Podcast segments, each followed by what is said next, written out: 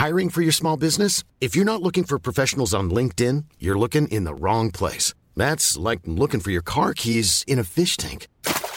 LinkedIn helps you hire professionals you can't find anywhere else, even those who aren't actively searching for a new job but might be open to the perfect role. In a given month, over 70% of LinkedIn users don't even visit other leading job sites. So start looking in the right place. With LinkedIn, you can hire professionals like a professional. Post your free job on linkedin.com slash people today.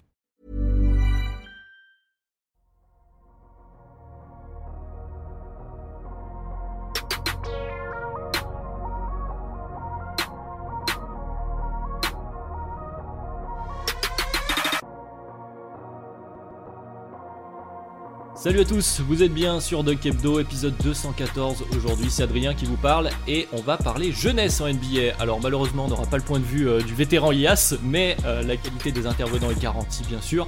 Tout d'abord par le boss qui est en pleine préparation de son retour euh, fracassant en terre française. C'est Ben, ça va Ben? Ça va très bien. Ah, t'as vendu la mèche pour mes, trois supporters. Ça me, ça, me, chagrine, mais effectivement, je, le retour se prépare dans la, mère patrie. Voilà, il se prépare, c'est un teasing. Et eh bah ben, vous l'avez entendu, nous sommes trois aujourd'hui et euh, bah, comme j'ai pas trop pris le temps d'écrire une intro à base de références douteuses euh, de pop culture, je vais me contenter euh, de son titre de représentant d'une franchise dont on va probablement parler puisqu'on y retrouve quand même un, des Young Corps les plus intéressants en ce moment, c'est les Memphis Grizzlies et c'est Tom. Comment ça va Tom? Ça va, ça va, un peu la tête sous l'eau mais ça va, vous m'avez bien aidé. eh ben on va essayer de continuer comme ça, comme je le disais donc on va parler jeunesse. Vous écoutez Duck Hebdo, c'est l'épisode 214, et c'est parti.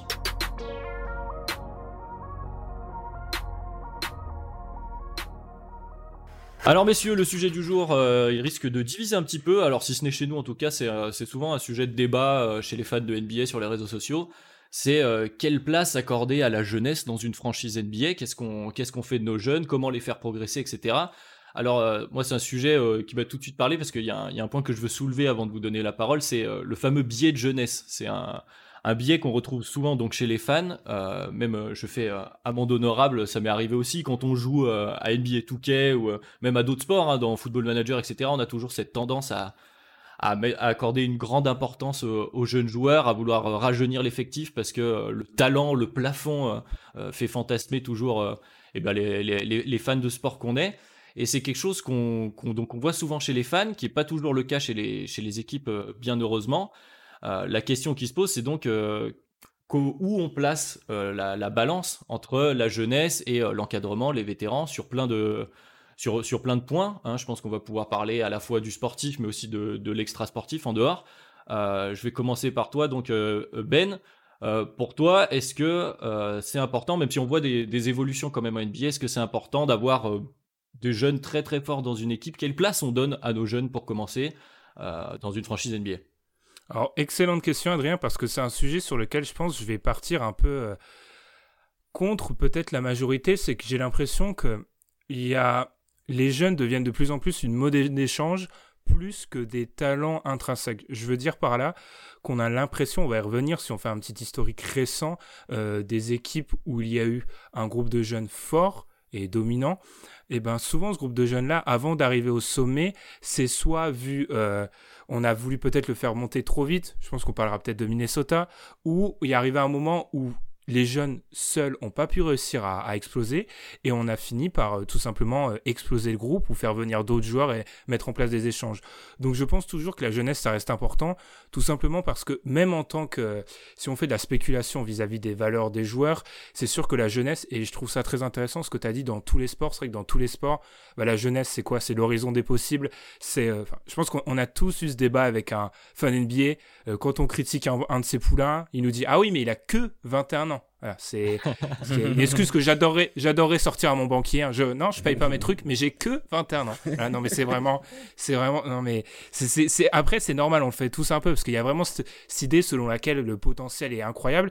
Et puis, Tom, je sais qu'on en a déjà discuté sur ça, mais je pense aussi que le fait que dans le gratin NBA, je prends l'exemple peut-être Giannis, Kawhi, Harden et Curry aussi, c'est des joueurs qui ont explosé un peu tard.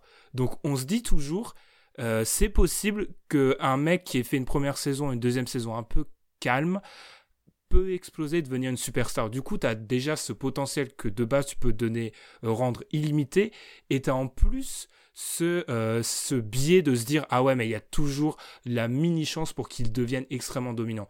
Donc je pense que c'est important de construire autour d'eux, mais on aura le temps de on aura le temps d'y revenir. Je pense que la, la NBA actuelle, c'est-à-dire qui est réfléchie en termes de cycle de deux ans, t'empêche de tout construire sur la draft. Je suis persuadé de ça.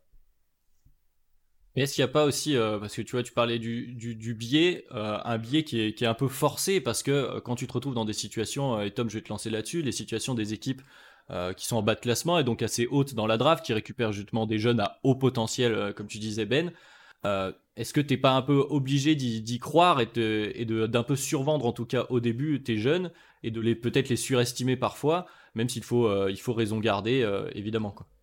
Hum. Bah, après, moi, je pense que tout naît en fait de l'espoir de gagner le titre tu sais que par exemple dans, certaines franchises, enfin si on prend la vision, euh, la vision qui commence à s'installer de plus en plus en NBA, la vision un peu binaire où c'est soit tu gagnes le titre, soit euh, tu fais rien entre guillemets. Ben quand tu gagnes pas le titre, le seul moyen de pouvoir t'en rapprocher, de vendre un peu d'espoir à tes fans, c'est d'avoir des jeunes joueurs entre guillemets à potentiel. Et en fait, le joueur à potentiel, c'est ce qui peut te permettre de rêver, de changer la situation dans, la situation dans tu, dans laquelle tu es pour espérer chose de meilleur. Alors, très souvent, ça ne marche pas et du coup, tu te retrouves dans une situation qui est un peu pire. Donc, plutôt qu'être simplement bon, tu deviens euh, moyen. Mais euh, le fait de pouvoir t'attacher à la progression entre guillemets d'un joueur, tu as quand même l'espoir de devenir bien meilleur que tu l'étais avant que ce joueur éclose. C'est un peu euh, la politique de, tu la politique euh, comme dans Touquet ou dans Football Manager, où tu as des, joueurs, des, gens qui recrutent plein de jeunes joueurs sur le, le, côté potentiel en fait, pour pouvoir avoir de la productivité peu chère entre guillemets et euh, ne pas. Quand tu sais par exemple tu as un joueur, tu sais exactement ce qu'il est et il n'a pas forcément de marge de progression, même s'il est bon, tu seras peut-être tenté de développer un joueur qui pour l'instant plus mauvais, mais qui a plus de chances de, enfin, qui a plus de chances d'excéder le niveau de jeu du joueur que tu as déjà, même si il y a de fortes chances qu'il reste toujours aussi mauvais. Et du coup, ça pose toujours cette question, on en parlait un petit peu en off juste avant avec Ben, cette question de la, de la valeur euh, sur le marché de tes jeunes joueurs, parce qu'il y a, comme tu dis, cet espoir euh, de progression dans ton effectif, si tu veux, avec un jeune, qui euh, au début est plutôt bien coté euh, la plupart du temps. Comme disait Ben, euh, il a que 21 ans, tout le monde est à peu près d'accord pour dire bon, il va progresser, euh, c'est super. Mais il y a toujours un moment où tu commences à te poser la question de quel jeune tu gardes quand on as plusieurs, lequel va être assez intéressant et est-ce qu'il a de la valeur pour, pour l'échanger contre un free agent qui t'intéresse pour X ou Y raison? Et cette valeur, elle fluctue très très vite en NBA. C'est-à-dire sur les premières années, en général, on accepte, si on veut, on excuse les, les, erreurs de jeunesse, justement, parce que le joueur est en, est en formation, on va dire. Et au bout, enfin, quand on arrive au contrat rookie, à peu près, à peu près à ce moment-là, les questions se posent. Et donc, il y a des joueurs où la, où la valeur baisse drastiquement. Et donc, il faut faire attention à savoir, euh, est-ce qu'on va vouloir le payer? Parce que aussi les, euh, les premiers contrats NBA sont, sont souvent assez gourmands. Euh, donc il faut, il faut savoir est-ce que tu vas le payer, est-ce que tu vas le trade, est-ce que tu vas pas être perdant parce que sa valeur va baisser puisque justement il faut le, il faut le payer? Il y a tous ces facteurs là qui rentrent en compte sur l'évaluation du potentiel de ton jeune joueur. Ouais, totalement. Enfin, le marché dicte beaucoup. C'est clair que le marché dicte beaucoup. Après, pour revenir sur l'idée du jeune joueur, je trouve aussi que euh, on parle beaucoup, voilà, de construire autour du jeune corps, etc. Je sais pas si vous êtes d'accord, mais je trouve qu'il y a quand même parler d'arrogance, ça serait un peu fort, mais je trouve qu'il y a aussi une euh, fierté du côté des franchises NBA à construire via la draft parce que ça sous-entend que tu as réussi à avoir des choses que les autres n'ont pas vues. Mhm. C'est-à-dire, tu as réussi à détecter un joueur que les autres n'ont pas réussi à détecter. Et c'est pour ça, moi, j'ai toujours l'impression que ce qui est un petit peu le moment de fierté pour un fan NBA, enfin, celui où il est proche de l'orgasme, c'est quand il parle d'une petite perle du second tour, tu vois. C'est-à-dire, un truc qu'il a réussi à trouver et que personne, en fait, n'avait vu. Et je trouve qu'il y a aussi cet aspect-là, en fait. Je trouve que les fans ont tendance à survendre la, construction via les jeunes joueurs parce qu'il y a le potentiel d'un côté, oui, mais il y a aussi cet aspect. Euh, on a réussi à faire des ouais, on a réussi à faire des choses que vous vous avez pas vu. Type Warriors, on a réussi à sélectionner Clay, on a réussi à sélectionner Curry et comble du luxe Draymond alors que vous l'avez tous laissé passer. Hmm. Bah c'est la fierté, c'est un peu l'ego. Euh, je te repasse la parole juste après Tom, mais c'est un peu l'ego des front office. Euh, j'y pense hmm. parce que justement, ça c'est quelque chose qu'on voit beaucoup chez les Bulls et on peut faire le parallèle avec ce qu'on a vu dans The Last Dance et comment est dépeint euh, Jerry Colos et la la situation Garpax qu'on a eu cette année, qui pour se vendre la plupart du temps, eux ont mis en avant leur de draft, notamment Jimmy Butler, qui est en, fin de premier tour, euh, et qu'ils ont bien drafté. C'est aussi leur vitrine, la façon eux aussi de vendre leur travail, et ce qui est assez important dans le, dans le rapport aux fans et aux propriétaires aussi. Ouais, carrément. Après, il y a, y a, beaucoup, comme disait Ben, tu vois, le, le côté roman, c'est-à-dire que un titre pour les fans aura beaucoup plus de valeur si par exemple les joueurs qui ramènent ce titre-là sont des joueurs qui ont été draftés par la franchise plutôt que des joueurs qui sont arrivés en cours de projet. Et en fait, mm. c'est tout le côté en fait voir grandir le joueur, c'est-à-dire y croire pendant euh, que la plupart des autres équipes n'y croyaient pas ou on disait ouais ça va être un bust, il va pas réussir et tout ça. Et en fait quand le joueur arrive à éclore, que les gens le, veulent, et après tu arrives à, bâtir entre guillemets euh, ta franchise tu arrives à bâtir ta franchise et à gagner des choses avec un joueur que toi tu as développé qui est avec un produit interne. En fait, c'est comme si tu avais, euh, je sais pas moi, tu plantes, euh, tu, c'est comme si tu plantes des carottes et en fait tes carottes grandissent, grandissent et, tu obtiens un prix avec tes carottes que tu as plantées plutôt que d'obtenir de, de, un prix pour des trucs que tu as importés ou des trucs comme ça. À noter quand tu l'as vu grandir, quoi. Ouais, c'est ça. Mmh, exactement. Et il y a cette vision-là, alors que c'est une anomalie. Ça se passe pas normalement comme ça. Je veux dire, les jeunes groupes qui euh, éclosent ensemble et qui vont jusqu'au titre ensemble, on les compte sur les doigts d'une main sur les quoi sur les 25 dernières années. C'est une anomalie, ça ça marche pas comme ça. Donc ouais, il y a un peu le côté romantique en fait. Voilà de l'épopée euh, des jeunes joueurs et ce qui fait ce qui fait que même nous on a tendance à je, je trouve moi surévaluer le potentiel de bien euh, nombreuses euh, de, jeunes équipes qui en fait n'en ont pas autant mais je pense qu'on veut intérieurement on veut les voir gagner parce que ça aussi ça envoie la philosophie de la NBA, ça veut dire bon en gros le système égalitaire, il est égalitaire pour tout le monde, c'est-à-dire que tous ces joueurs là, ils étaient disponibles pour tout le monde, c'est juste de votre faute la mauvaise gestion de votre front office front office si vous n'avez pas pu les sélectionner. Ouais. Vous avez été obligé d'adopter entre guillemets une technique de mercenaire, quoi. De devoir mm. voler les talents à d'autres équipes plutôt que de, de, développer les vôtres parce que vous n'êtes peut-être pas aussi bon là-dessus. Et puis juste pour rebondir sur, sur ton propos, Ben, quand tu regardes sur les 25-30 dernières années, plutôt les 25 dernières années, euh, les joueurs top 5 euh, des joueurs draftés top 5, par exemple, depuis euh, l'arrivée de LeBron James dans la ligue, les joueurs draftés top 5 qui ont obtenu le titre dans une franchise qui les a draftés, il n'y en a pas tant que ça. Tu as LeBron James, Kyrie Irving, Darko Milicic, bon, on va le citer quand même, Darko Milicic, euh, Dwayne Wade, Kyrie Irving, Tristan Thompson. C'est tout. Et dont trois étaient dans la même équipe. Donc ça arrive Et les Warriors, du coup Non, les, parce que les Warriors, t'as personne qui est drafté, qui est drafté top 5. Ah oui, drafté top 5, oui. Bah oui, en effet.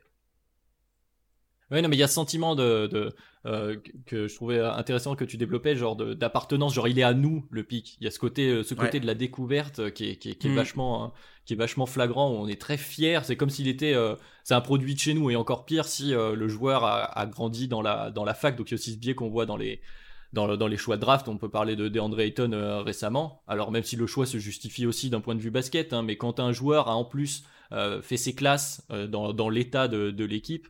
Il y a mhm. d'autant plus ce fantasme du gars qui est de chez nous, drafté chez nous et qui va gagner chez nous. Et euh, pour le narratif, c'est toujours un truc que tu as envie de mettre en avant. Quoi. Puis ce que tu as dit, Tom, c'est très intéressant sur le côté mercenaire. Je pense que tu fais un sondage auprès de 100 fans NBA. Tous te disent que la façon, entre guillemets, naturelle pour gagner en NBA, c'est celle-ci. C'est sélectionner des jeunes joueurs à la draft.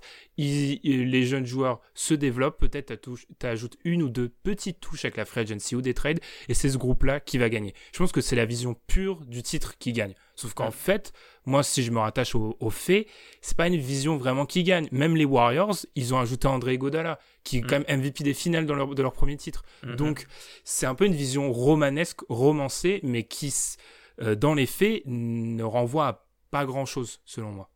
Et puis surtout, même au-delà du top 5 de, que tu mentionnais, Tom, c'est assez rare euh, qu'il euh, y ait un pic de draft ou dans les young core qu'on met souvent en avant en se disant bah là ils ont ils ont trois quatre jeunes joueurs très intéressants, il y a sûrement une base. On le sait bien, on en a parlé euh, dans des podcasts précédents. Pour gagner un titre, il te faut le gars aussi, il te faut le meilleur joueur sur le terrain, c'est très important.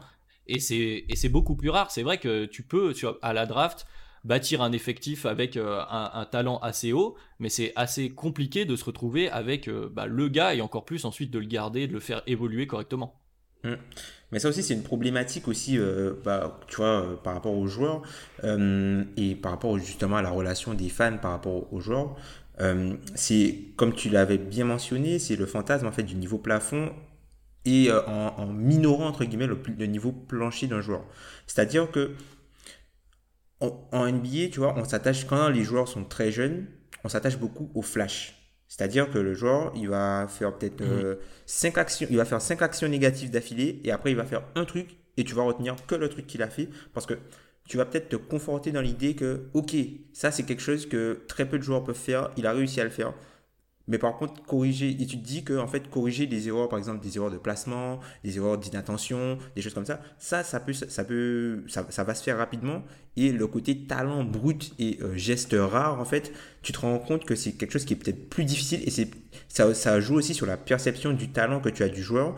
Et en fait, tu prends pas en, compte et tu prends pas en considération le résultat le plus probable. C'est-à-dire, c'est-à-dire que tu as le niveau plancher, tu as le niveau plafond et est-ce que le joueur, quelles sont les, quelles sont les étapes que le joueur doit arriver à valider pour après arriver à atteindre ce niveau plafond?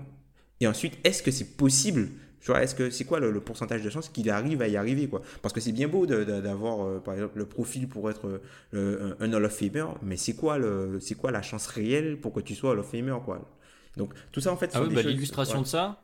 L'illustration de ça, pour moi, là, le, le, profil qui me vient tout de suite en tête, alors aussi je suis biaisé en tant que fan des Bulls, mais c'est Kobe White par exemple. moi, je trouve que ça, illustre parfaitement ce que tu dis. Et je, sais que j'ai ce biais, c'est pour ça que je, trouve ça vachement intéressant ce que tu amènes.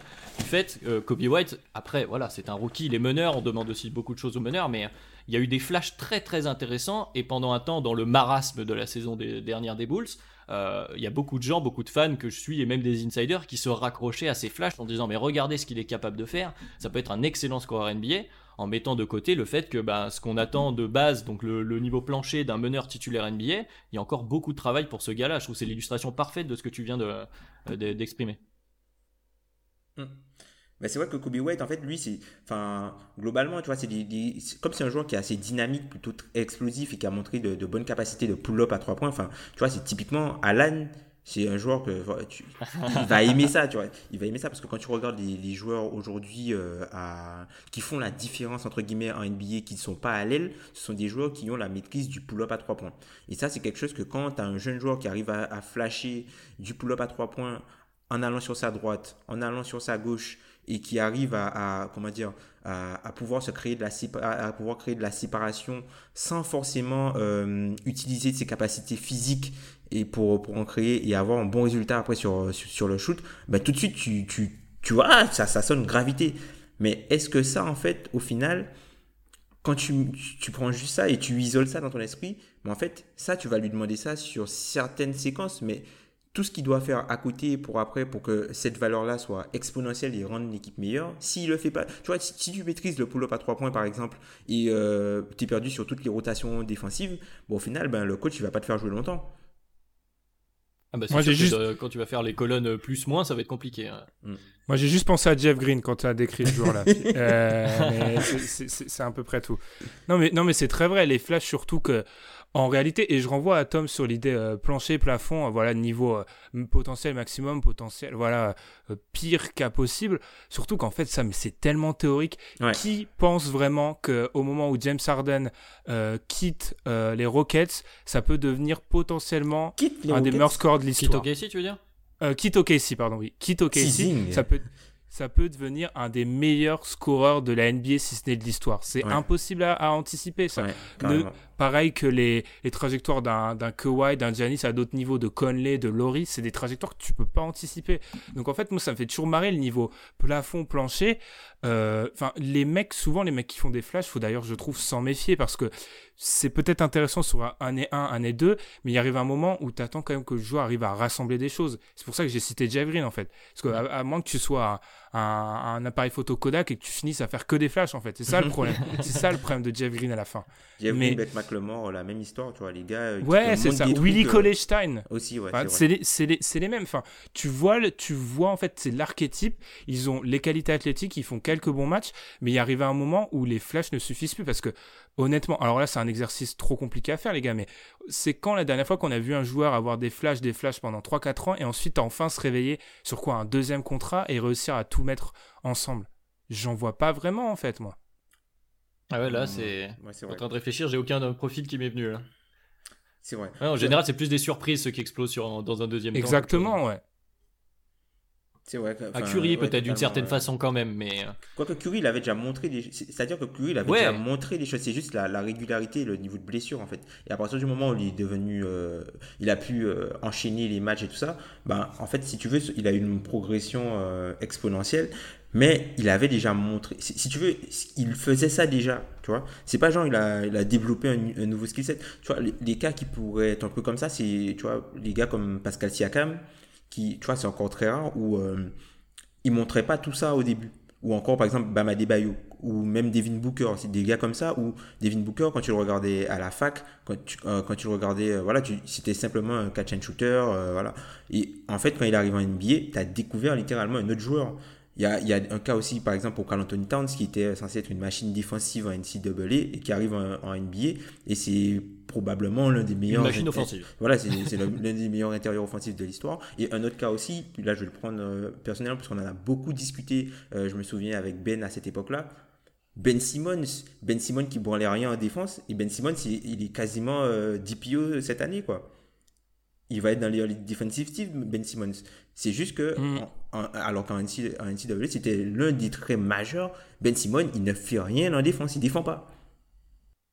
mais ça, pose la question euh, du, contexte, en fait, tout simplement. C'est peut-être la question qu'on va se poser dans un deuxième temps de euh, comment faire en sorte de mettre ton jeune, donc pour lequel tu as, de bonnes attentes, dans les meilleures dispositions pour qu'il atteigne justement, si possible, ce niveau plafond et euh, en fonction de ce que toi tu as euh, évalué dans, ce que tu as vu à, la fac ou, euh, au lycée précédemment. Parce que, comme tu le dis, il y a certains joueurs où on identifie très facilement, entre guillemets, le rôle qu'ils auront en NBA. Il y en a, c'est beaucoup moins le cas. Il y en a qui vont avoir besoin du coup de voir le terrain dans un nouveau rôle, etc. C'est la question qu'est-ce que peut faire une équipe pour que bah, son jeune joueur s'épanouisse et atteigne le plus probablement possible, en tout cas essayer un maximum de le pousser vers ce niveau plafond. Euh, c'est pas toujours évident et c'est une question euh, euh, bah, qui revient très souvent de, la déception qu'on peut avoir sur certains joueurs qui ont parfois. Alors c'est quelque chose d'assez facile, c'est un peu un lieu commun qu'on entend souvent en NBA de il est tombé au bon endroit au bon moment. Mhm.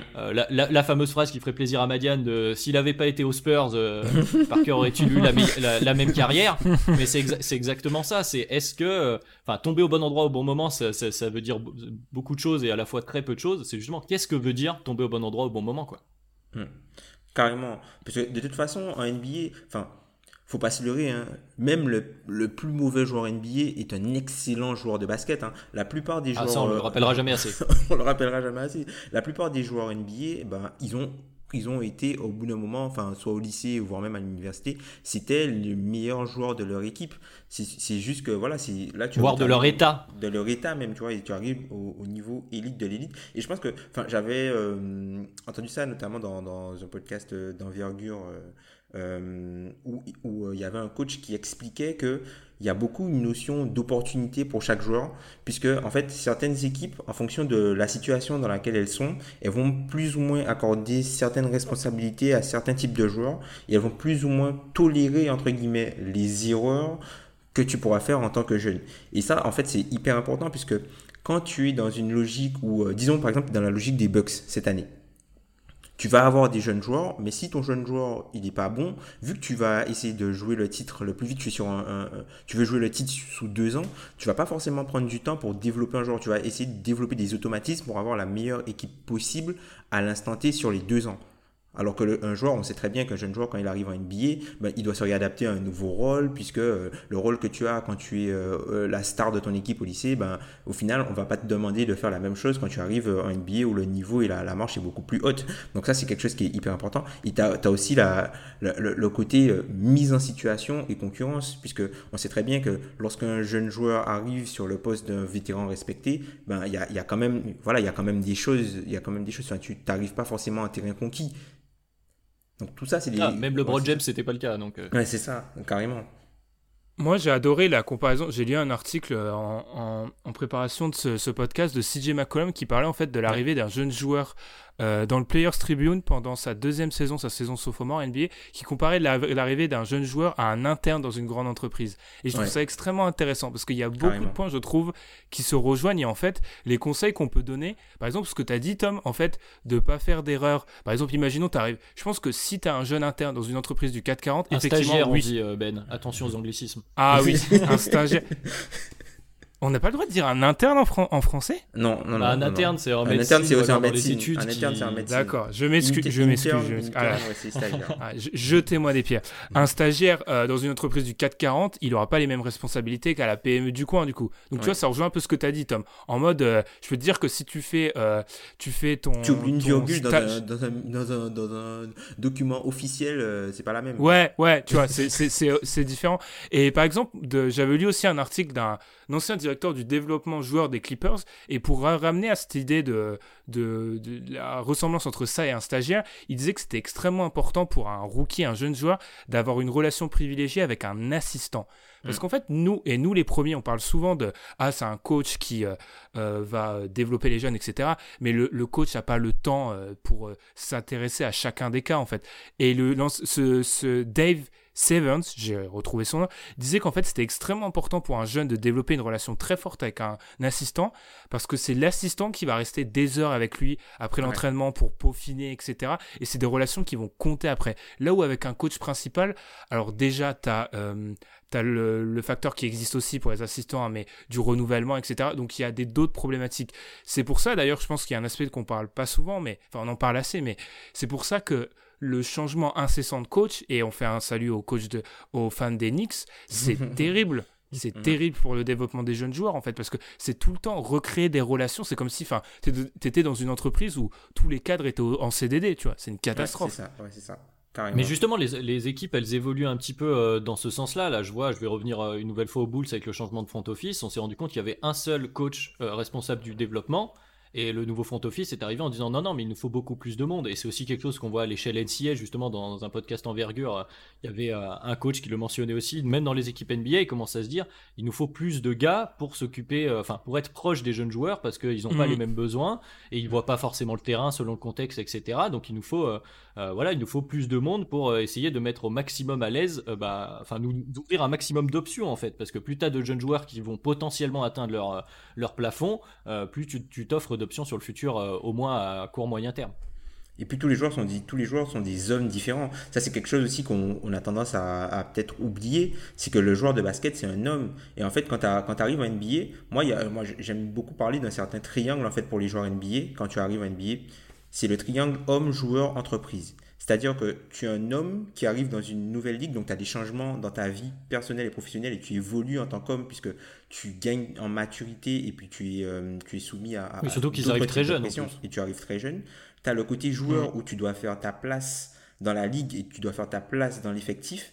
Donc tu dois, euh, pour cela, tu dois te développer en tant que joueur et il faut que tu sois généralement bien, entre guillemets, dans ta tête en tant qu'homme pour arriver à te développer en tant que joueur, à moins que ça te serve de, de, de, de- de- de- d'exutoire, entre guillemets. Et tu as aussi le côté entreprise où entreprise dans le sens où tu es une action, comme Ben le disait euh, au tout début, euh, tu es une action pour l'équipe qui t'a récupéré, mais entreprise dans le sens où comme tu génères de l'argent, ben toi aussi tu as une, tu es, tu deviens une petite entreprise où il y a toute une petite économie autour de toi. Et tout ça en fait, c'est tout ça en fait que le joueur NBA doit aujourd'hui gérer. Et, et on se rend compte que ben, ils- on a, t'as moins, de moins en moins de joueurs qui arrivent à faire ça seul. Et du coup, ils doivent, ils doivent trouver de, un entourage assez stable, entre guillemets, pour le- leur permettre de, sortir, entre guillemets, de, de, de, pouvoir gérer bien, de bien gérer ce, ce triangle-là et euh, créer leur routine, gérer les sollicitations extérieures, éviter l'entourage toxique, les addictions, l'isolement, tu vois, parce qu'il y a pas mal de joueurs qui se, qui se confient sur les problématiques mentales qu'ils ont eues quand ils sont arrivés dans la ligue. Tout, ça, en fait, tu te rends compte qu'au final, être un jeune joueur en NBA, c'est pas si facile que ça. hein. Bien Mais sûr, et c'est d'ailleurs un, un- un truc. euh, je te redonne la parole Ben rapidement, mais j'avais vu euh, là pendant le, le confinement, il y a beaucoup de joueurs qui se sont exprimés sur euh, différentes plateformes. Et j'avais vu, c'était Bobby Portis qui avait fait- Ouais. répondu à plein de questions sur Twitter et qui notamment saluait l'importance pour lui des vétérans, parce qu'on a parlé Ouais. du staff. Carrément. Mais il y a aussi des autres joueurs et des vétérans. Lui parlait de Taj Gibson et Joachim Noah. J'en profite pour le placer, qui, qui, qui lui avait appris d'une part, effectivement, à être prêt, euh, tout l'aspect basket, comme tu le disais, mais aussi à gérer les aspects hors terrain dont tu parlais, que ce soit ton entreprise, l'image, la communication, euh, les rapports aussi, euh, les rapports humains, comme tu le disais, entre Ouais. les joueurs, avec le staff, avec les journalistes. Euh, c'est une vraie pression quand tu arrives à 18, 20 balais euh, en NBA. euh, c'est pas évident euh, pour, euh, bah, pour un jeune homme de, de, de s'y retrouver au sein de tout ça, quoi. Carrément. Mm, mm.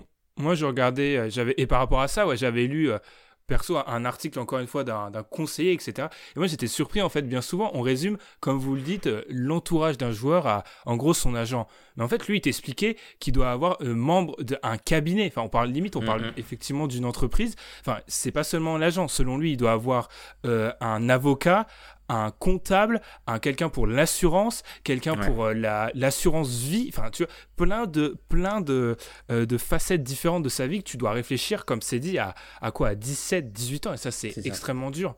Après pour revenir aux vétérans, euh, sans je veux pas trop idéaliser aussi leur rôle parce mhm. qu'on sait que parfois les vétérans peuvent être c'est le piège. Enfin, moi, je me souviendrai toujours de l'article de Lee Jenkins sur Dwight Howard. Dwight Howard vient d'une famille extrêmement pieuse, d'Atlanta et dans l'article en fait qui était une sorte de rédemption à l'époque euh, il expliquait qu'en gros bah c'est les vétérans qui l'ont pris par la main qui l'ont amené dans le strip club donc en fait tu t'es aussi euh, es aussi le produit de tes vétérans et c'est sûr que là où je pense que Gibson et, et Noah ou certaines franchises peuvent être euh, peuvent avoir un, environnement sain, c'est aussi, et là se pose la question de la ville dans laquelle tu atterris, etc. Il y a des vétérans qui peuvent aussi te mettre la tête sous l'eau, faut être honnête aussi là-dessus. Mm. Après, dans... Parce qu'il y a cet intérêt-là, hein, euh, je t'en prie, mais il y a cet intérêt-là. Tu parlais de la, concurrence du, du, vétéran qui va arriver un jeune joueur à son poste il faut pas oublier que, et c'est totalement humain, tous les gens sont pas forcément bienveillants et il doit y avoir aussi des hmm. vétérans qui sont très. Qui savonnent la enfin, qui, qui, mettent un point d'honneur à rappeler euh, qu'ils sont les titulaires, les vétérans et que tu es un jeune joueur. Il y a toute la, la, culture du bizutage aussi, qui est quelque chose de très présent aux États-Unis, euh, euh, dans, les, dans les facs, etc., qui est aussi présent en NBA avec les rookies qui portent les bagages, etc. voilà, c'est un aspect aussi humain important au sein d'une dynamique d'équipe. quoi. Carrément. Et puis, as, dans le, côté vétéran, il je pense qu'il est, il est à double tranchant, comme tu disais, ben, enfin, comme vous disiez tout à l'heure, que le, côté vétéran, il est à double tranchant. Mais je pense qu'il est particulièrement important pour le côté routine. Les joueurs NBA, ils parlent souvent, leur, quand tu leur parles euh, du, comment ça se passe, machin, comment ça va, machin, ils, notamment si Jay McCollum dans son podcast, il revient souvent sur sa routine. Il faut qu'il fasse ça.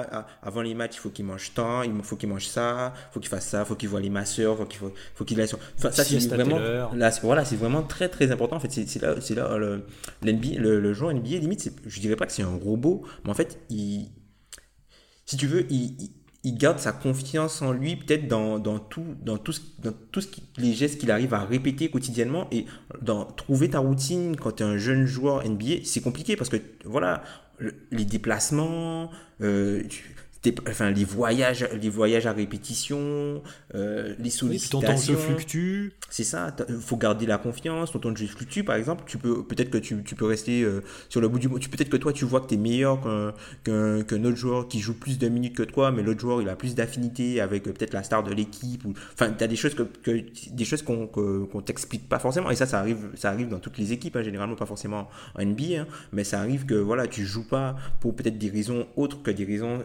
typiquement basket. Et c'est des choses que, enfin voilà, ça, c'est pas forcément. Euh, parfois, tu peux douter, tu peux douter de tes, des capacités. Rester, tu vois, on parle des joueurs NBA, tu, à chaque fois que tu as un mec qui sort du banc qui a une chance, on dit stay ready, stay ready, stay ready, tu vois, toujours rester prêt, toujours rester prêt, tu sais jamais à quel moment on peut appeler ton nom, tout ça. Et ça, c'est particulièrement difficile particulièrement Et c'est accentué parce que, parce que tu disais avant, du, euh, les joueurs qui, euh, qui sont draftés en NBA, qui sont la crème de la crème, la plupart du temps dans leur jeunesse, leur lycée puis leur fac, ils ont vu le terrain tout le temps, parfois on jouait pour eux, euh, et donc le, le, choc est d'autant plus grand quand tu dois totalement t'adapter à être au bout du banc, à être prêt à jouer des garbage time que tu peux rater, etc. Enfin c'est voilà, c'est encore plus accentué par leur profil précédent qu'ils avaient quand ils étaient plus jeunes. Puis c'est d'autant, c'est, d'autant plus dur qu'ils ont plus que ça à faire. Je veux dire, quand ils sont à lycée ou à l'université, tu as quand même, euh, même si c'est le sujet de prédilection d'Alan, mais l'université, ça se. Enfin bref, tu as, quand même l'aspect scolaire en dehors. Parfois, ils vivent encore chez les parents. Enfin, tu vois, tu as cet aspect-là. Euh, quand tu es professionnel, c'est ton gagne-pain. C'est ta vie, ça se résume au basket. Et c'est une adaptation psychologique qui est très grande. Je me souviens d'une interview de Malik Monk qui expliquait qu'en fait, la vie d'un joueur NBA, pour quand tu es jeune, c'est ennuyant parfois c'est fondamentalement ennuyant parce que tu passes d'une ville à une autre, avion, entraînement, massage, et tu t'ennuies en fait. Et c'est là, c'était Brandon Ingram cette fois-ci qui parlait de l'importance de se trouver des hobbies, mais pas des hobbies toxiques, tu vois, pas la, pas la coke comme Robert Swift. Il faut trouver des vrais, il faut trouver des vrais hobbies. Et ça, c'est, tu vois, c'est, c'est quelque chose, je pense là où les vétérans peuvent avoir un rôle important, mais c'est, c'est aussi un changement dans, je dirais, l'horloge de ta vie. Ça, ça tourne plus pareil en fait. Ça tourne plus du tout pareil. Rien. Et puis, on parlera, on parle pas de ça assez, mais le nombre de matchs, par exemple, ce qui fait que pour les rookies, enfin, je veux dire, euh, ils passent, ils passent des 35, je vais faire une comparaison, mais ils passent des 35 heures au rythme coréen, tu vois, enfin, c'est pas possible, enfin, euh, c'est extrêmement difficile pour eux de s'adapter à ça. Donc, c'est aussi, je trouve, faut aussi parler du fait que c'est euh, c'est un passage à la vie professionnelle où ils continuent, le cœur, l'essence, c'est le basket, mais c'est plus le même basket qu'ils c'est pas pareil. C'est pas pareil. Et puis, toujours pour rester sur euh, ben, les, citations de joueurs, comme tu as pu le faire, il y a par exemple Mike Conley qui citait ça, en fait, qui disait que, en fait, l'arrivée, quand tu arrives à NBA, tu apprends l'humilité. C'est-à-dire que lui, il était dans une situation où, euh, quand il est arrivé à Memphis, euh, par exemple, c'est quelqu'un comme Damon Stoudemire, qui est une ancienne gloire de, Portland et des Jay Blazers. Hein. Des Jay Blazers.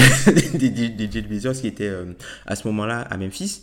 Et en fait, il se rendait compte que ben, lui, quand il est arrivé, pour lui, euh, il se voyait meilleur que lui, puisque Stoudemire était assez vieux. Et il se, il se faisait ratatiner à chaque entraînement, en fait. Comme on a pu le voir, par exemple, des, des images de Mike Miller avec des prospects de Memphis.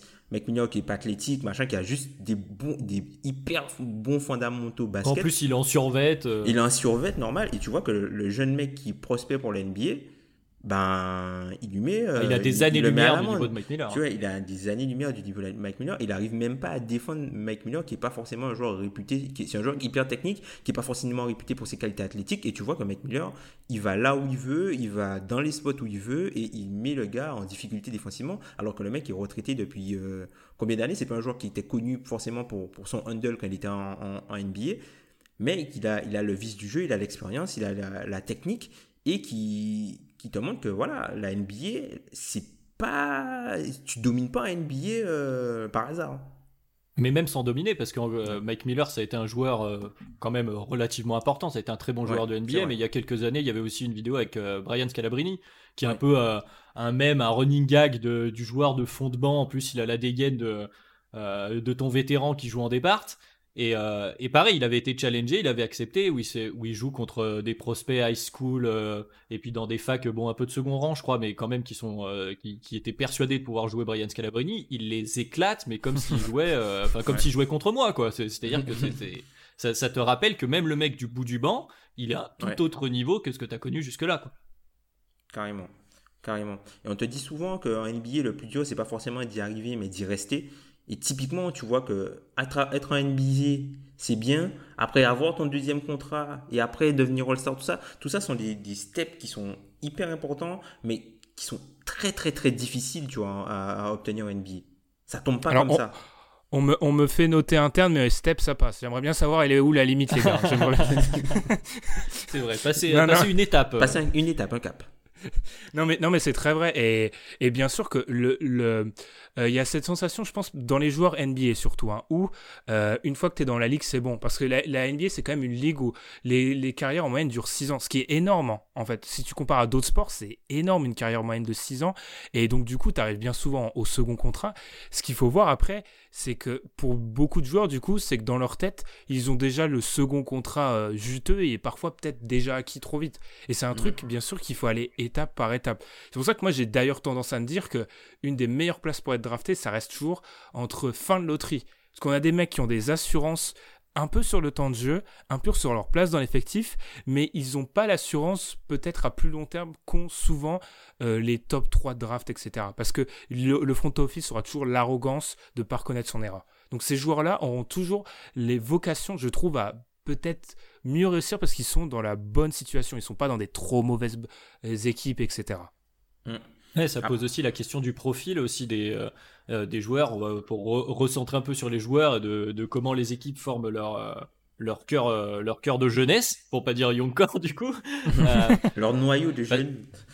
C'est ça, exactement. Leur noyau de jeunes, c'est plus propre, t'as raison Tom. parce que tu parlais aussi Tom tout à l'heure des, des, de la question de l'opportunité des joueurs, que ce soit en NCA ou en NBA pour la draft. Et il y a, y a cette question, selon où t'en es dans ton équipe, selon où tu draftes, tu vas vouloir euh, soit avoir quelqu'un avec un, par exemple un plafond très haut, mais tu as un peu plus de doute sur le plancher, soit euh, il y a quelques joueurs qui ont la chance parce qu'ils ont fait 4 ans et qui sont NBA ready, il y en a qui arrivent à sortir leur épingle du jeu grâce à ça, même si euh, c'est souvent les, gens et les fans sont un peu plus frileux parce qu'ils préfèrent donc le joueur avec le, plafond le plus haut possible pour pouvoir fantasmer sur ce qui va arriver.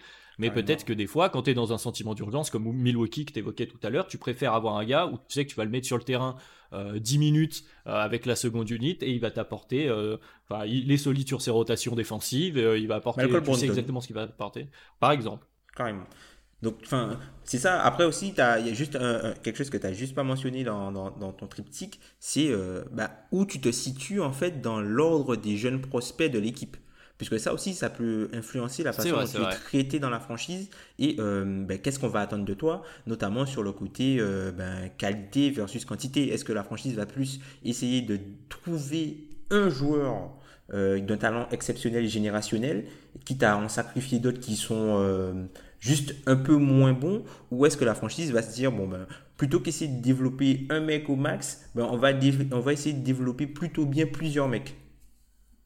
Ah bah ça c'est le le piège habituel. Et comme tu disais avec euh, euh, ce fantasme du titre qui est toujours en ligne de mire. Donc il y a forcément envie d'avoir ce joueur générationnel. Et en même temps quand tu commences à avoir ça fait 3 euh, 4 ans bah tiens je vais reprendre l'exemple des Bulls que tu as un pic dans le top 10 et que tu récupères la un gars qui, est pas forcément la frustration mais c'est je trouve que ça, ça, illustre plutôt pas mal la, la, problématique euh, qui se passe, la gymnastique mentale que ça demande, où tu te dis, bah, on a plusieurs joueurs. Donc pour les Bulls, t'as Laurie Markkanen, t'as Wendell Carter, maintenant t'as as Kobe White, euh, qui sont des, joueurs où tu sens que ça peut devenir des bons joueurs NBA, ce seront des bons joueurs NBA très probablement. Et en même temps, tu n'as pas ton, ton, ton, talent générationnel qui pourrait t'emmener au titre, qui est donc le but ultime que tout le monde veut atteindre, etc., etc. Et donc, se pose la question de est-ce que tu euh, all-in, entre guillemets, tu, tu, fais tout pour que un de tes joueurs devienne potentiellement ce gars-là ou euh, est-ce que tu vas essayer de développer un peu tout le monde Auquel cas, est-ce qu'il faut viser une free agency Est-ce que tu vas jouer sur la valeur de tes joueurs pour, les, pour ensuite peut-être les échanger pour aller chercher euh, ce joueur générationnel euh, Il y, a toute une problématique sur bah, quand tu te retrouves dans ces pics-là que tu disais de confort un peu, Ben, en fin de loterie. Le problème, c'est que tu ne l'auras pas ton talent générationnel juste comme ça. Et donc, on revient au fait de tout euh, construire autour de la draft. Est-ce que c'est vraiment possible? C'est plus compliqué que ça. Moi, je pense qu'il y a vraiment eu un changement de, paradigme. Puisqu'on parle français, on va sortir les grands mots, messieurs. Euh, il y a vraiment eu un changement de paradigme parce que la NBA, on l'a dit, c'est accéléré maintenant. On voit bien que, et ça, il y a plein d'éléments qui le montrent. Peut-être la, la frénésie des free agency, les stars qui bougent plus souvent, la longueur des contrats. Fini les contrats de 7 ans comme on avait encore il y a, il y a quelques dizaines d'années. C'est fini tout ça. Ce qui fait donc que, on reprend un peu le, la chronologie donc on a repris là. Euh, si on attend que le jeune joueur se développe dans ce quoi second contrat, on est sur quoi? On est sur 5-6 euh, euh, ans? C'est trop long. 5-6 ans, la NBA a totalement bougé. Ce qui fait que pour moi, on est arrivé à un moment où ton, ton cœur de jeune joueur, le moment où tu, tu te poses cette question que tu as avancé, Adrien, c'est au moment où tu dois payer le premier élément fort. c'est à ce moment-là que tu... C'est à ce moment-là que tu dois te poser la question. Tu dois dire, est-ce qu'avec ces mecs-là, je peux je peux aller euh, viser une finale de conf ou quelque chose comme ça. Parce qu'après, tu sais que euh, les riches euh, s'enrichissent, tu sais que tu peux aller chercher, bah, prenons l'exemple des Warriors, tu peux aller chercher un Egodala, un petit truc comme ça, une petite pièce, tu peux aller le faire ça. Mais c'est la base, c'est tes fondations, est-ce qu'elles sont bonnes? Et là où je pense qu'il y a un changement de paradigme, c'est que maintenant, tu n'es plus obligé de le détruire forcément, tu peux aussi te servir de ce groupe-là comme un appel d'offres pour l'arrivée d'une superstar. Tu te dis, si j'ai tous les mecs autour, je peux dire à une superstar, viens, les joueurs sont pas chers, on peut peut-être en trader aussi, on sait que ça arrive, mhm. et en l'occurrence, tu auras ton équipe avec peut-être plus de potentiel que ton équipe d'avant. Maintenant, pour moi, la question... Nets, quoi. Nets, bien sûr, les Nets viennent à l'esprit. Euh, les Celtics, c'est un peu avec ce qui a pu se passer avec Kerry. C'est ça pour moi le, changement de paradigme. Ce qui fait que la, la draft a un problème philosophique, c'est qu'elle est, elle est pensée trop sur le, long terme en fait. Ça, le temps de la draft est trop long par rapport au changement de la NBA. Surtout que les profils que tu vas peut-être drafter, ben peut-être dans 5 ans, sont plus les profils dont tu auras peut-être besoin pour dominer la ligue en fonction de leur évolution, tu vois. Ça, c'est quelque chose, euh, le jeu évolue tellement vite maintenant. Bon, il y a des choses qui vont rester, par exemple, les liés, euh, les dominants, si tu peux le trouver un peu partout. Mais tu vois, quand on, fait le, parallèle avec euh, des choses qui arrivent actuellement, si tu vois, on peut prendre deux exemples, enfin dans deux catégories différentes. On va prendre un exemple par exemple pour les types de joueurs, où tu as par exemple les, trois fantastiques dans le type de joueur que tu veux aujourd'hui dans, dans l'ère moderne, avec par exemple, tu as Luka Doncic, tu as Zion Williamson et tu as aussi Jason Tatum, où, où tu as l'ailier, playmaker, bon défenseur, capable de faire du, scoring offensif. Tu as l'extérieur organisateur touche à tout, touche à tout, qui peut euh, te rendre ton équipe, euh, qui fait de ton équipe euh, une attaque all-time. Et tu as le finisseur ultime qui est instoppable à l'intérieur. Ça, c'est vraiment trois types de joueurs. Et après, en termes de stratégie, on peut prendre. Bon, enfin, je suis désolé pour les fans des Hawks hein, qui, qui, nous écoutent. bah, tu vois, par exemple, l'exemple que où les Hawks ont fait plutôt un adage sur le, la volume, le, le, volume pardon, du nombre de jeunes qu'ils ont où euh, Dallas a parié sur, euh, par exemple, le talent fort en allant récupérer après Porzingis, où là, ils ont deux joueurs, deux gros joueurs euh, estampillés, stars avec un, potentiel peut-être superstar, hein, limite. Ou, pour Doncic, on peut dire que c'est bon Ouais, pour Doncic, c'est une superstar. Bon, Krista Porzingis, il a le type de jeu d'une superstar ou, sinon d'une très forte star bis, quoi, globalement. Parce que Porzingis, c'était un franchise player à l'Est il y a quelques temps. Et même dans ce profil de jeu, ils complètent parfaitement le jeu de la plus grosse star. Où là, ils ont deux joueurs avec pas mal de role-players autour. Ben, Atlanta, eux, ils ont une stratégie où, ok, ils ont Trey Young qui semble se détacher en fait du noyau de jeunes qui est un petit peu plus bas. Mais après, tu as plein de petites cartouches, entre guillemets, avec, euh, euh tu as, du Werther, tu as du Reddish, tu as du Collins, euh, tu as, des pics de, de draft qui vont arriver, ou là où ils sont plus sur du volume et euh, essayer de faire grossir ce volume-là pour donner... Mais ils n'ont pas le côté peut-être star power qu'il y a avec le duo d'un site pour Zingis, où si tu rajoutes juste un troisième mec, tu peux aller très haut. Ouais, puis euh, la, question des profils que tu disais, un autre exemple qui illustrait bien ça, de tu draftes un profil en te disant il va, il va progresser, il va exploser dans 4-5 ans, comme tu disais Ben, euh, et la NBA change totalement de, de, euh, de, de, paradigme, de style de jeu dominant, c'est un Jalil Okafor, je sais qu'il revient souvent malheureusement pour lui, mais, mais qui était, voilà, mais qui est exactement, lui, il est vraiment l'illustration parfaite, parce qu'il est vraiment dans ce timing, le, pire timing possible pour lui, malheureusement, où bah, on est passé de, il y avait un fantasme sur l'intérieur donc dominant offensivement, et euh, d'un coup ce profil était euh, limite persona non grata euh, dans l'NBA, et, et du coup le, gars disparaît, alors qu'au moment de sa draft, il n'y a aucun scandale à, l'arrivée de Jalil Okafor à un pic aussi haut. Quoi. Moi, j'ai un exemple, je pense, encore, entre guillemets, encore plus contemporain, même si on adore notre ami Jalil. C'est l'exemple. Vous vous souvenez de ce moment où Porzingis arrive en NBA, Miles Turner arrive en NBA et on a cette espèce de mouvance à se dire ah ça c'est le futur. Les grands qui shootent extérieur, ils vont dominer la NBA dans quelques années. On en est où là 4 5 ans après? Ils dominent rien du tout. Hein. C'est toujours les ailiers. Hein. La ligue est toujours tournée vers les ailiers. les intérieurs. et les extérieurs. Exactement. Ce qui fait qu'il y a eu cette inflation et il y a eu cette espèce de course à, ton, à ta nouvelle licorne qui en réalité, les licornes, elles ont, elles ont gagné zéro titre. Alors, encore une fois, elles, restent très jeunes à ce stade. Hein. Euh, la génération euh, des, que j'ai cité, des Porzingis, etc. Ils restent très jeunes. J'entends bien, mais pour l'instant, le, on va dire le, pilier NBA, il n'a pas changé. C'est toujours les ailiers. C'est là où la, licorne est plus devenue la, deuxième option euh, que tu veux vraiment. là où tu voulais avoir la licorne comme première option il y a peut-être 5 ans parce que tu, disais c'est inimaginable, c'est indéfendable, ben là c'est plus le joueur de complément qui a le moins de faiblesse. Quoi.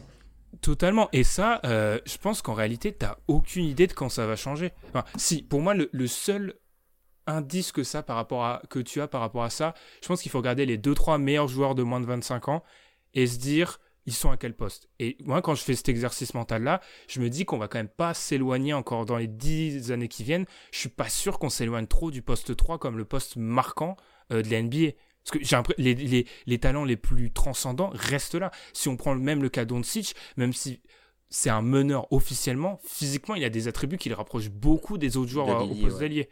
Donc en fait, le paradigme ne change pas. Il faut pas tomber dans l'inflation, je trouve. Et ça, c'est un truc qu'on fait beaucoup. Moi, le premier, enfin, quand je voyais arriver ces joueurs-là, j'avais des étoiles dans les yeux. Sauf que tu ne peux pas construire ta philosophie sur euh, ce qui va peut-être se passer.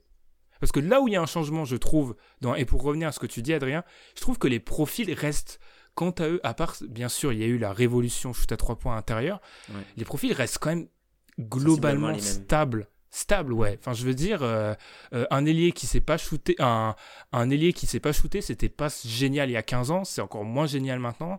Enfin, je veux dire, il y a quand même une stabilité. On n'est pas du jour au lendemain passé d'un joueur qui avait aucun intérêt à un joueur qui est devenu majeur à NBA. Enfin, les entre guillemets two-way players, ils ont toujours été intéressants.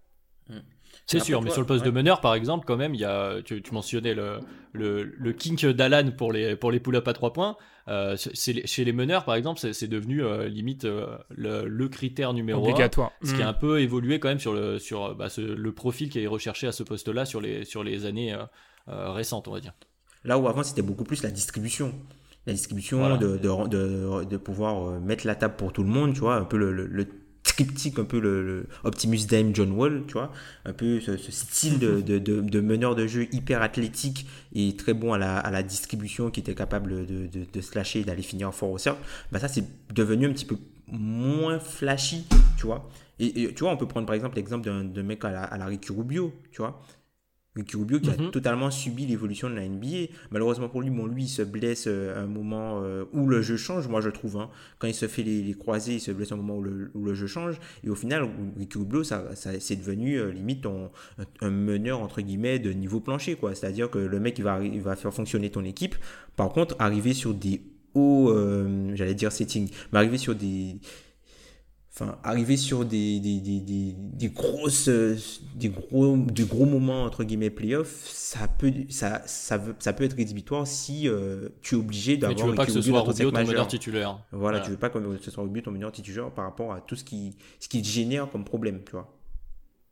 Mais du coup, pour faire un peu la, la synthèse de tout ça, euh, et pour finir euh, les, les, quelques minutes qui nous restent dans ce podcast, on peut se poser la question de qui sont donc actuellement, si on regarde un peu le paysage actuel des, euh, donc des noyaux de, jeunes joueurs dans les équipes qui font fantasmer tout le monde. Alors évidemment, on va probablement mentionner une équipe du côté de la Nouvelle-Orléans, mais il y en a d'autres. Euh, voilà, laquelle vous semble avoir le, euh, bah, justement le noyau le plus intéressant et sur quel profil du coup on peut se poser la question quel est le profil qui nous semble le plus intéressant celui qui a le plus de profondeur avec le plus de jeunes joueurs développables ou est-ce que vraiment c'est quand même ceux qui ont les, licornes comme vous disiez qui restent les plus intéressants?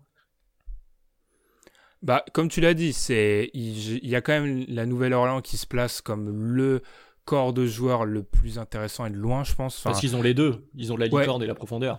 Ils ont la licorne, ils ont la profondeur, ils ont et les pics de draft qui vont arriver aussi. Les pics de draft, ils ont les joueurs, même tu vois, un Ingram qui reste, même s'il a quand même commence à avoir des années dans la ligue, qui reste, c'est un joueur à qui on a l'impression qu'il a toujours 19 ans, on a toujours du potentiel. Enfin, ils ont un peu tout. Après, moi, je trouve que, et on a beaucoup parlé d'Alan alors qu'il n'est pas là, on va lui faire plaisir. Je trouve que sur le papier, euh, le profil des Celtics c'est extrêmement intéressant parce que, comme je l'ai dit, si on part du principe, et encore une fois, je mords, le, c'est le serpent qui se mord la queue parce que j'ai dit qu'il faut pas réfléchir comme ça, mais le fait que le pion central peut-être de ta reconstruction, c'est l'ailier, c'est quand même extrêmement intéressant. Ensuite, quand on voit qu'il y a Jalen Brown autour, je trouve ça intéressant. Euh, Memphis, on est obligé de passer par eux.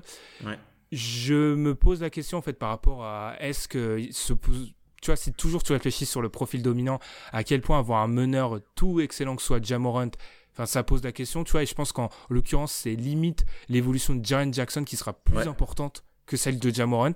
Et à part ça, il y a, y a, je finirai par deux points. L'énigme Sixers, parce que je suis persuadé que justement ce, cœur de, gros, de, jeunes joueurs va pas rester comme ça. Parce que je pense qu'on arrive euh, petit à petit à la fin du duo euh, Embiid-Simmons comme il est construit. Et les Hawks, où moi j'ai toujours un problème philosophique quant à Trayon. Où je me dis qu'en fait, je peux pas mettre. Et on, on renvoie au DH20. Hein, euh, son match le plus important de sa carrière, c'est un, c'est un All-Star Game. Donc euh, j'attends de voir. Quand ça sort de la bouche de la personne qui est plus fan du All-Star Game du site, ça, ça, ça, veut tout dire. Mais après, moi, je, pour rebondir sur ce que tu as dit, je suis, pas, je suis particulièrement d'accord avec toi, Ben. Euh, le, seul truc que moi, je, je garderais peut-être Dallas, puisqu'ils ils ont un top 5 MVP déjà. Ah, excusez-moi, excusez-moi, je les ai ratés dans mes notes en plus. Je m'excuse auprès des fans de Dallas. Parce qu'on sait un petit peu chafouin parfois. Hmm, c'est ça. Donc ils ont déjà un top 5 MVP avec euh, le joueur, l'intérieur le, plus complémentaire qui soit. Tu leur ajoutes un gros mec à l'aile. Euh, enfin pour moi il domine la NBA quoi, limite à la fin. Ouais, pourquoi pas. Du coup je vais poser une question, euh, question un peu provocatrice. quid des Nuggets?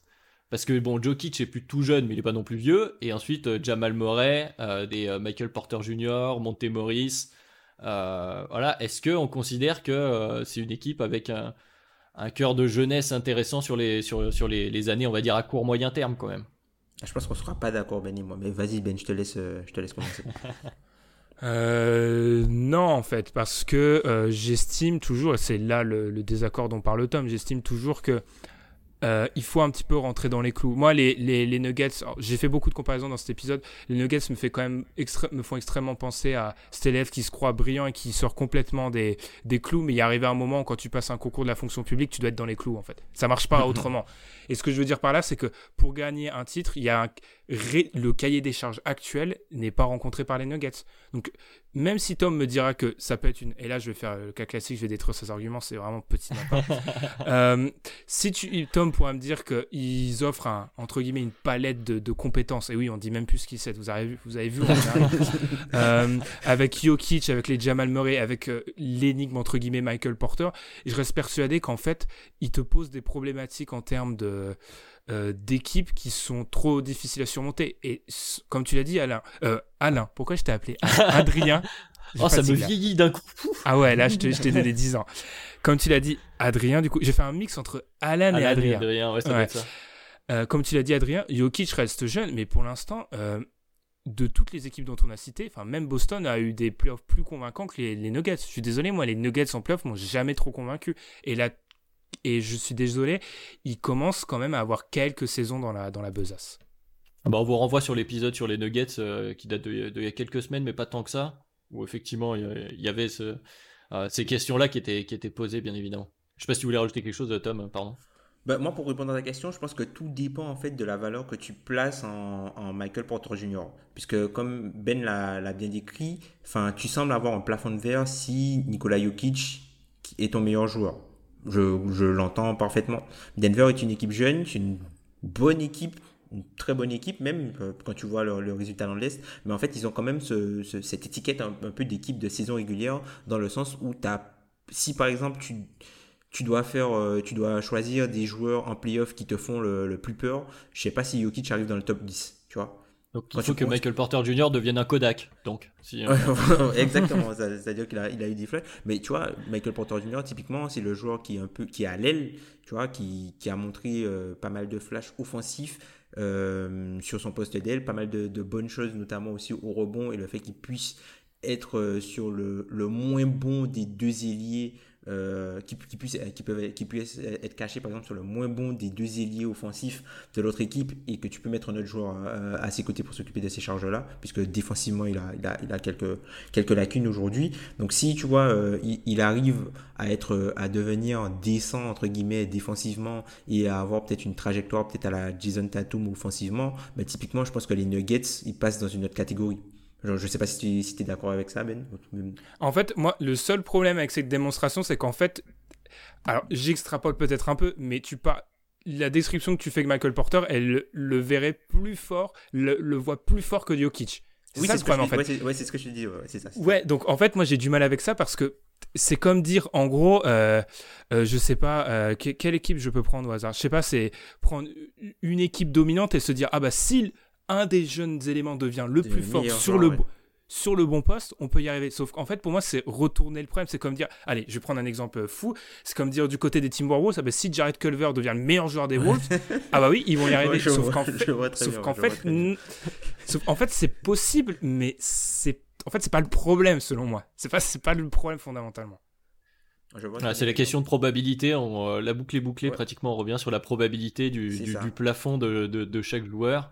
Euh, la question qui se pose pour tous les front office, même si tu es obligé de parier à un moment dessus, hein, de toute façon ouais, aussi. Hein, c'est euh, c'est quelque chose qu'on peut se dire, c'est qu'au bout d'un moment, les joueurs ils sont là, les jeunes joueurs, tu te mets dans les meilleures conditions, tu les mets dans les meilleures conditions pour progresser, et puis euh, tu fais un bilan euh, juste avant de payer, comme on disait Ben. Je pense que ça récapitule plutôt pas mal la problématique du, du développement des jeunes en NBA. Je pense qu'au bout d'un moment, tu peux plus t'acheter du temps en fait, puisque l'idée, l'idée de partir sur une construction avec des jeunes, c'est que tu achètes du temps en tant que front office, parce que les fans savent qu'ils vont devoir être patients. Enfin, quand on reprend l'exemple des Bulls, leur leur, leur fameuse phrase euh, "rebuild on the fly", ben en fait, tu t'achètes du temps. Tout à fait. Tout à fait. Bah, écoute, vas-y, vas-y, je t'en prie, Ben. Juste le mot de la fin, je pense que la différence maintenant, c'est que la réévaluation, elle doit être constante. Tu peux pas dire, oh, on est sur un projet de 2-3 ans, on verra ce qui se passe dans 3 ans. vu le contexte NBA, tu dois, à la fin de chaque année, tu dois faire les comptes. Voilà, tu dois passer devant le comptable. On en est où à ce niveau-là avec ce joueur, ce joueur, ce joueur? Et tu dois agir plus vite en fait. Je pense que c'est la différence fondamentale. c'est ça, faut rester alerte. Et euh, bah du coup, je pense qu'on a fait à peu près le tour là. On a, a parlé de, pas mal de choses. Bon, c'est un sujet qui amènera, je pense, beaucoup de commentaires. N'hésitez pas à, réagir avec nous sur les réseaux sociaux. Et je crois que pour la petite conclusion, Ben, euh, tu avais quelque chose à dire? Oui, alors certains l'auront, l'auront, l'auront vu, euh, les pubs ont, fait leur arrivée. Alors pas trop de retours par rapport à, aux pubs depuis le, début, donc à voir euh, si ça vous a pas trop gêné, etc. N'hésitez pas à nous faire des retours pour que nous, euh, de notre côté, enfin, on, on s'adapte. s'adapter, c'est un grand mot, mais enfin voilà, qu'on, sache un peu comment vous, comment vous l'avez vécu, etc. Enfin bref, c'est pas un traumatisme dans vos vies, j'espère, mais voilà comment ce que vous en avez pensé, etc. N'hésitez pas à nous contacter, notamment sur Twitter par, par rapport à ça. Exactement, et n'hésitez pas à nous retrouver donc sur toutes les plateformes de streaming comme d'habitude, à nous donner en plus des commentaires, des petites étoiles sur Apple Podcast, ça fait toujours plaisir évidemment. On est là sur Twitter. Et, euh, et puis on se donne très très vite rendez-vous pour un, un, prochain épisode de The Kebdo en vous souhaitant une excellente semaine. Merci beaucoup les gars. De rien, c'était un plaisir. Salut. Ciao.